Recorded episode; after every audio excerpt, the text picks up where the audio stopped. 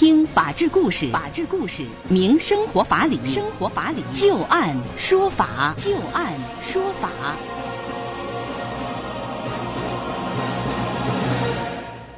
您现在正在关注收听的是石家庄广播电视台农村广播为您带来的旧案说法。我们会在每天的节目当中就一些真实发生的案例来邀请我们的法律顾问帮助大家分析其中所蕴含的法理和人情。在今天的节目当中，我们将会连线的法律顾问是张玉柱律师。张律师您好，主持人好。听众朋友好，今天节目当中，我们首先要和大家聊一聊有关于培训班的这个话题啊。与培训机构约定好了上课的老师，课程还没有上完，老师却中途离职了，机构给学生重新安排了老师，家长又不满意，那么家长能否要求退钱呢？接下来我们就来详细了解一下这个案例的经过。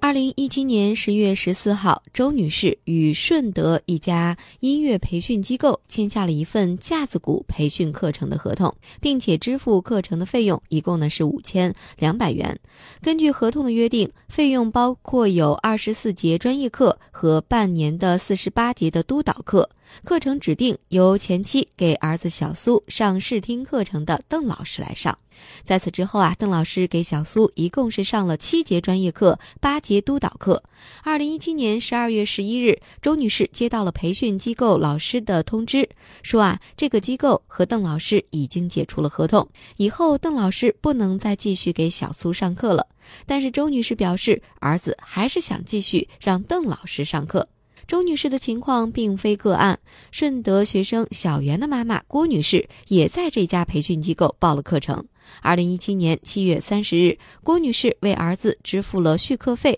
也就是四十八节的架子鼓培训课程费用，一共是六千八百四十元。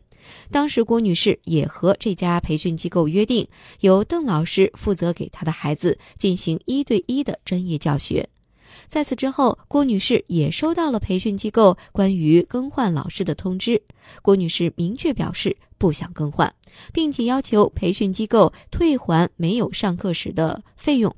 那么，对于这些家长所提出的退费的要求，培训机构始终不同意。这家培训机构的工作人员解释称，说机构和家长签订的合同当中约定，已经开课的不予以退费，但是可以转学其他的课程。或者申请转换不同的教师，因此，如果家长主张解除合同，需要承担解除合同的后果，不能够退费。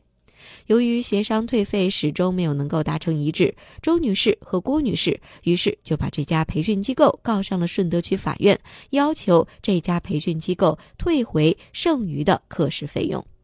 接下来，我们来看看法院是怎么来看待的。顺德法院认为，虽然双方在课程须知当中有约定，已经开课的不予以退费，但可转学其他课程，或者是申请更换不同的老师。但是，本案从周女士和这家培训机构沟通的过程中来看，周女士要求指定原先的老师作为授课老师，那么这家培训机构并不能够满足周老师的这一需求。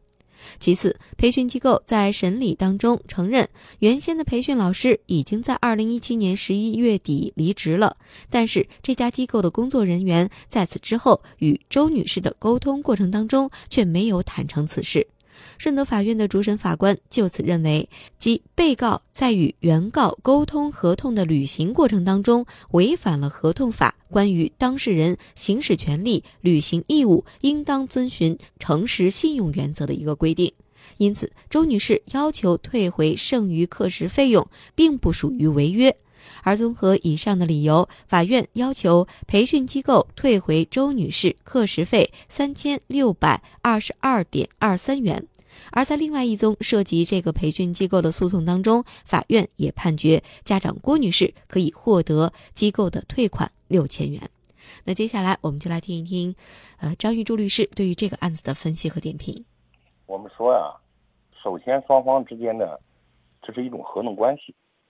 这个是没有问题的。对。其次呢，就是说，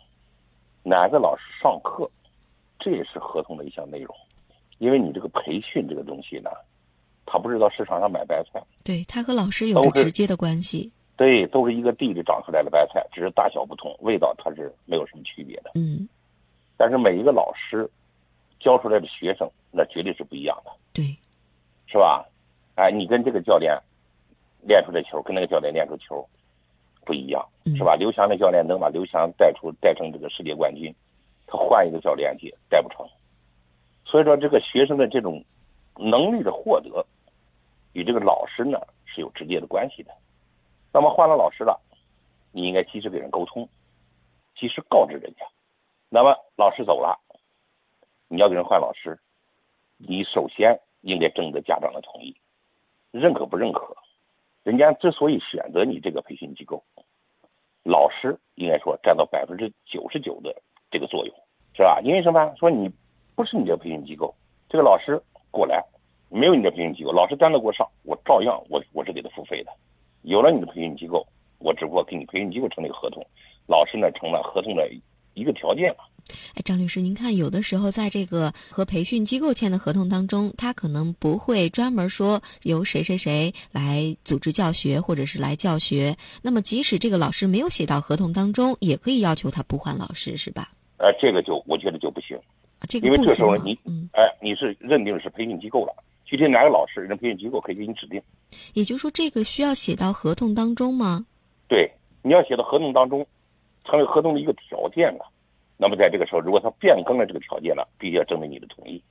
如果你没有写到合同当中去了，那么在这个时候很显然就不行了。就好像我们上学讲，我到了四十三中上了，你没有权利指定哪个老师。如果你要说